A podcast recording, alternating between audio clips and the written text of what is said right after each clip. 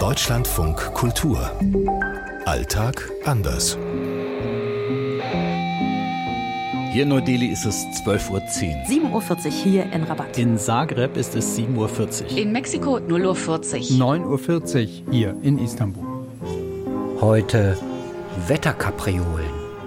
Spürbar ist es in der Türkei sehr wohl, dass das Klima sich verändert. Wir hatten ja auch Wetterkapriolen, muss man sagen. In Marokko kann man den Klimawandel auf jeden Fall spüren. Wenn man Kroaten fragt, sagen die, wir spüren es am meisten daran, dass es früher viel mehr Schnee gab als jetzt. In Delhi, überhaupt in Nordindien, da leidet man sehr unter dem Klimawandel. Wir haben in den letzten zwölf Monaten große Wetterextreme hier erlebt.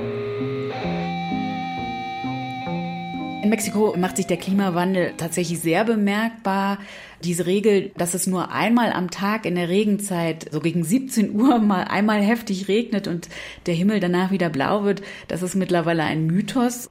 Im Norden Mexikos ist zum Beispiel die Trockenheit für die Menschen ein großes Problem geworden, aber auch Wirbelstürme in der Hurricane-Saison nehmen in der Region zu. Für viele Menschen in der Region ist der Klimawandel auch ein Hauptgrund geworden für die Migration in Richtung Norden in die USA. Das ist schon verrückt, wenn an der einen Ecke der Türkei wirklich große Überschwemmungen sind und wesentlich weiter südlich im selben Land dann furchtbare Waldbrände stattfinden. Wir haben jetzt im Winter in Istanbul, merkt man das, einen relativ trockenen Winter der Gestalt, dass es wenig regnet. Und da gibt's hin und wieder auch in den türkischen Medien Berichte etwa über einen drohenden Wassermangel. Wir hatten so gut wie gar keinen Regen in der Saison, in der eigentlich Regen fallen sollte. Und das hat für Marokko krasse Folgen. Für die Landwirtschaft zum Beispiel, für die Ernten. Und der Klimawandel ist ein krasses Problem. Marokko hat ja auch auch im Süden eine Wüste, die Ausbreitung der Wüste, dass Bäume schneller kaputt gehen.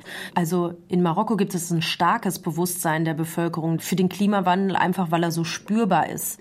Aber tatsächlich sehen viele die Verantwortung bei den Industrienationen. Wir hatten in Nordindien eine unglaublich lange Hitzewelle.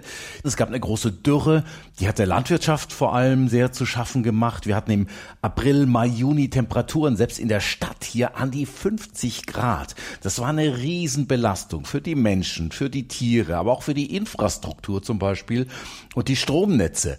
Und jetzt hatten wir übrigens bis vor kurzem eine Kältewelle mit Temperaturen bis an den Gefrierpunkt, was hier absolut ungewöhnlich ist. Die Menschen sehen, dass das eine Veränderung ist, die es bisher noch nicht so gab. Am Stadtrand von Zagreb gibt's ja das Gebirge Medvednica, das heißt übersetzt Bärenberg mit dem höchsten Gipfel Sljeme, der ist 1032 Meter hoch. Und da gibt's ein Skiresort und sogar einen Weltcup. Und das lief früher natürlich deutlich besser als heute mit viel natürlichem Schnee. Da müssen heute schon die Kunstschneekanonen herhalten. Und auch in Zagreb war es jetzt so wie in Deutschland und Österreich, dass man ein ziemliches Frühlingswetter, ein Matsche, Regenwetter jetzt hatte. Oliver Schosch, Zagreb. Aus Mexiko, Anne Dämmer. Aus Neu-Delhi, Peter Hornung. Aus Rabat, Dunja Sadaki. Aus Istanbul, Uwe Lüb. Es gibt auch wirklich diese Wetterkapriolen. Vor einem Jahr war der Winter in Istanbul wirklich sehr streng. Es gab mehrere sehr heftige Schneegewitter, wo innerhalb von wenigen Stunden ein Meter Schnee gefallen ist und die ganze Stadt einfach zugeschneit war.